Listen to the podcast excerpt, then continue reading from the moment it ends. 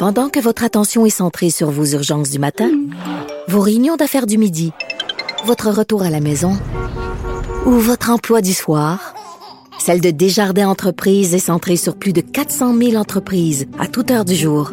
Grâce à notre connaissance des secteurs d'activité et à notre accompagnement spécialisé, nous aidons les entrepreneurs à relever chaque défi pour qu'ils puissent rester centrés sur ce qui compte, le développement de leur entreprise.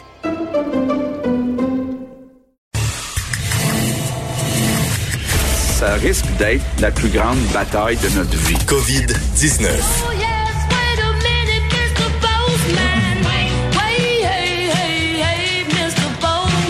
Hey, c'est Salut le facteur, Richard. euh, Ah, c'est bien, tu mets toujours un peu de. Le facteur, Un peu on de aime ça sourire. quand le facteur arrive. Oui, là j'ai des comptes quand même un peu, mais j'ai aussi des chèques. là, ça aussi va des chèques aussi. Mais plus de comptes que de chèques aujourd'hui, je pense. Penses-tu qu'un jour, tu vas nous dire, là, tu vas arriver et tu vas dire, c'est fini? C'est aujourd'hui. Aujourd'hui, à l'heure où on se parle, la crise est officiellement Mais- terminée. Ce serait le fun de pouvoir, parce que comme on comprend dans un, un- un conflit armé, là, tu peux dire, on vient de signer Ben la oui. paix, là. Puis là, c'est aujourd'hui.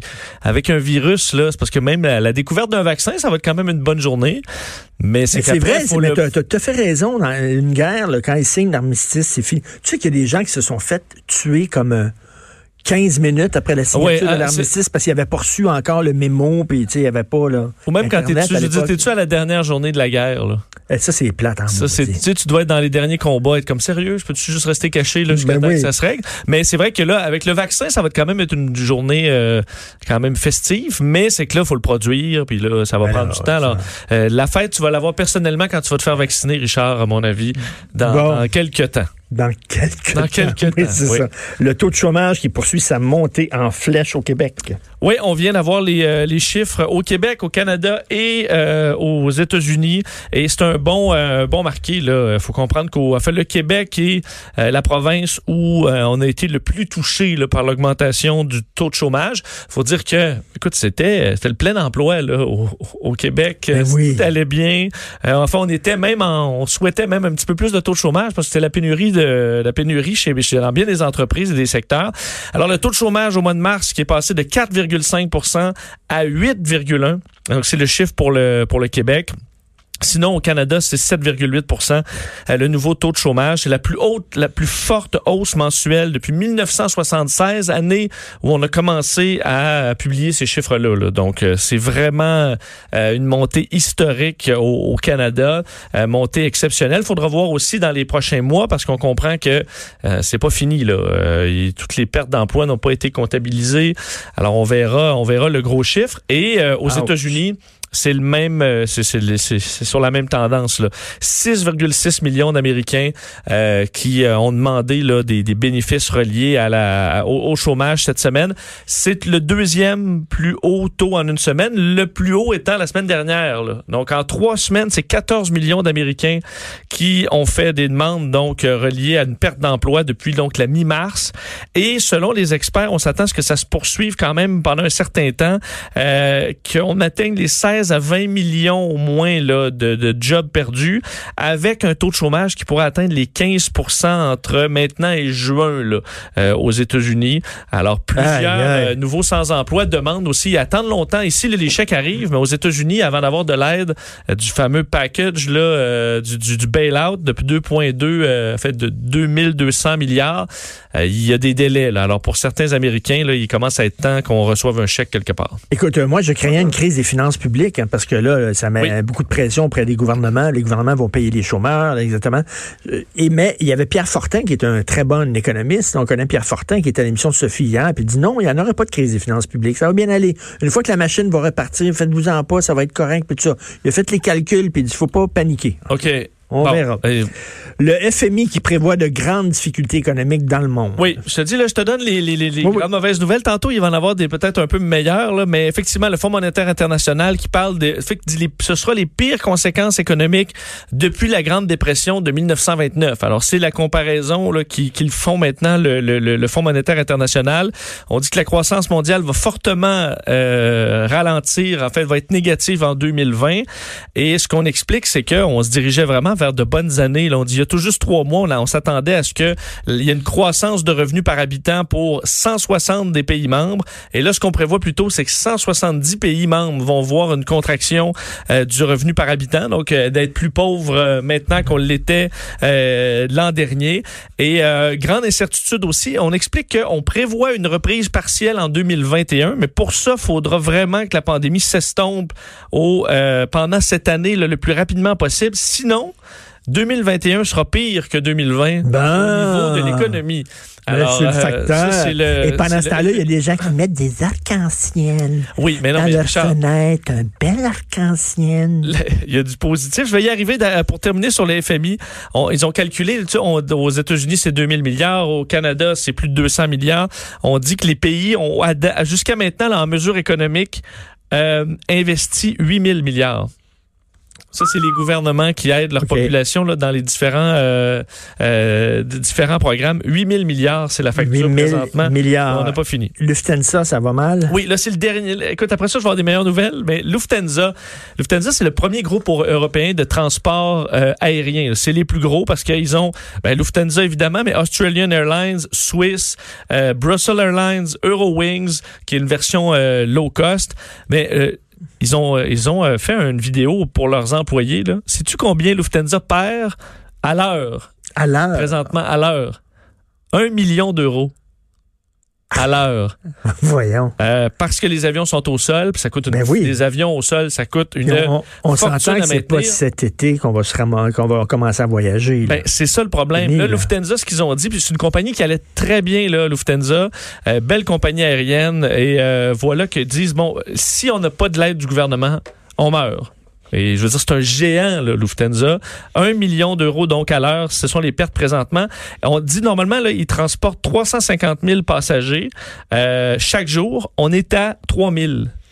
C'est 99% de baisse pour euh, Lufthansa. C'est vraiment un des secteurs ben les oui. plus durement atteints. Surtout que eux peuvent pas stopper les coûts. C'est ça le problème avec les compagnies aériennes, parce que garder des avions en état de vol, les empêcher de se briser là, juste en étant au sol, c'est extrêmement coûteux. Alors les factures s'empilent pour les compagnies aériennes. Et honnêtement, c'est pas Est-ce toutes qu'ils les vont mettre la clé, vont sur- ils vont Ben, mettre la clé dans la porte? ils vont pas, toutes les compagnies ne vont pas survivre à ça, c'est sûr. Ce que ça va amener, c'est quand ça va repartir, euh, il y aura peut-être des deals parce que les compagnies vont vouloir nous, nous, nous inciter, mais en même temps, est-ce que dans le futur, les prix seront aussi bons qu'ils étaient parce qu'il y aura peut-être moins de joueurs aussi qui vont survivre malheureusement. Un spectacle de la Saint-Jean virtuel en préparation. Bon, Heureux d'un printemps qui me Oui, chauffe. j'ai des meilleures nouvelles pour toi, Richard. Là, j'ai fini le. Je t'ai donné toutes les factures. OK, On va y les aller factures, avec là, là, on, a, on a des cartes de bonne fête de, de ma tante. Oui, parce que euh, la fête nationale, on sait, tu pourras pas te. Est-ce que tu t'y rends des fois à la fête nationale, Richard? Non. Non, bon, c'est ça. Mais là, tu pourras ne pas t'y rendre, mais y être, puisque tu pourras le vivre de chez toi, selon des faits d'information apprises par le, le- le- nos collègues du journal. Euh, Jean-François Blais, qui travaille entre autres sur En direct de, de l'univers et qui euh, euh, travaillait avec La Voix aussi, piloterait donc une émission qui serait diffusée à Télé-Québec, peut-être sur les autres grands réseaux euh, aussi, le 23 ou le 24, qui euh, mettra en valeur donc euh, nos talents québécois dans différentes régions de la province en respectant là, le, la distanciation sociale. Alors un genre de grand spectacle qu'on pourrait écouter comme ça à la maison dans le confort de notre foyer. Ce serait une version donc euh, Saint-Jean virtuelle pour les, les grands amateurs de cette puis là, tu peux boire de la bière puis de la, la microbrasserie québécoise chez vous sans trop de problèmes. Alors qu'on s'attend, ça devient intenable évidemment de faire une Saint-Jean euh, à l'extérieur, surtout avec ce que François Legault disait hier, que le 2 mètres, on allait garder ça pour longtemps. D'ailleurs, le festif de Baie-Saint-Paul, je vois notre collègue Marie-Pierre qui était dévastée parce que c'est un beau festival euh, dans Charlevoix, euh, confirme que c'est annulé. Et là, ce qu'on attend, c'est le Festival d'été de Québec, Richard. Euh, on s'attend à ce que très bientôt, là, on annonce euh, la, la, la fin du la- l'annulation Ouais. pure et simple du Festival d'été. de Mais Ben, moi, je suis inquiet, je suis inquiet pour certains festivals. Je, je mets ça dans ma chronique aujourd'hui. Le Festival international des arts de la marionnette de Oui. Saguenay. Oui. Le Festival d'Homefort de Warwick. Le Festival du bûcheux de Saint-Pamphile. euh, la foire du camionneur de Barraud. Le Festival du cochon de Saint-Perpétue. Le Festival du blé d'Inde de Saint-Célestin. Et le Festival de la galette de Sarrazin de Louisville. Le Festival de la Vache Kichi. L'as-tu, ça? Ben, je ben oui, ça doit être annulé aussi. Je suis allé il y a quelques années. Ça existe, ça? Ah le oui. Festival la euh, la connais pas le principe la. C'est que là, Ben, C'est un grand festival. J'oublie la, la, la, ville. Ah oui, tu mises, il y a comme des Il y a chiffres. des carreaux. là, tu mises sur Tu un mises carreau de va- va euh. Mais euh, honnêtement, c'est des beaux festivals. Mais parce qu'on pense souvent aux grands, mais effectivement, il y a des plus petits festivals qui, eux, Oui. est-ce qu'ils vont pouvoir survivre aussi avec les factures qui vont s'empiler? C'est une bonne question. les nouvelles projections américaines de décès qui s'améliorent. Oui, je voulais rester un peu dans les meilleures nouvelles, mais effectivement, les modèles américains euh, n'en finissent plus de baisser là, en termes de nombre de morts possibles. On sait, là, on était à 240 à 100 000. Après ça, on était à 82 000. Là, on sera à 60 000. La projection euh, de l'Université de Washington, donc, qui est utilisée, entre autres, par le gouvernement américain. C'est donc une baisse de 26% par rapport au dernier modèle des derniers jours. Euh, pourquoi? On se rend compte que la distanciation sociale, le confinement, ça marche. Alors, c'est pas parce que finalement c'était comme une grippe. Là. Je veux juste être clair là-dessus. Là. Ce que ça montre, c'est que les, ce qu'on a fait, ça fonctionne bien. Tu n'attrapes pas le virus quand tu es chez vous tout seul. Alors ça, ça marche. Donc, le modèle de la Suède n'est pas à imiter. Ben, on verra là, quel bord ça prend.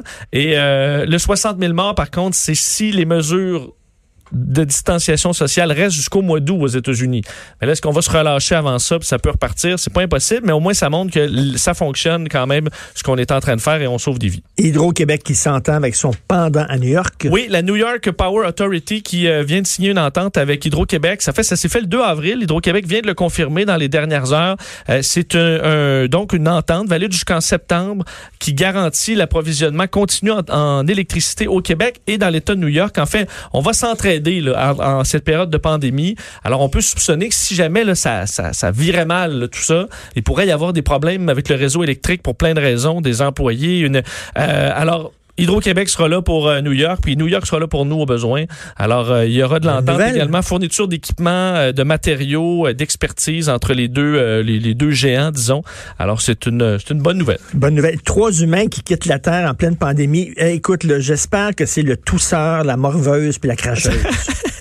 Toi, t'as renvoyé eux autres, là, Oui, dans le, tousseur de, de l'ancienne Lorette, la morveuse de Sainte-Catherine puis la cracheuse de Québec. là. Oui, mais, je- oui, mais c'est pas, c'est pas ça. Comme euh, Superman l'envoyer des envoyer dans le soleil. Là. Oui, Non, faut pas faire ça. Ils vont rester euh, au sol. Ils vont apprendre de leurs erreurs. Ben non, ce sont des, en fait, des cosmonautes et un astronaute qui ont décollé ce matin malgré euh, tout ce qui se passe. Là, on a Ben, été capable de faire donc. une mission mais pourquoi une mission spatiale? euh, vers la station spatiale internationale. Il faut quand même que ça, ça s'opère. Là. On peut pas juste fermer les clés puis y revenir dans, dans, deux, dans deux ans, Richard. Ils vont la faire SSI. quoi en haut Ben, ils là-dedans? font des expériences, ils regardent la Terre.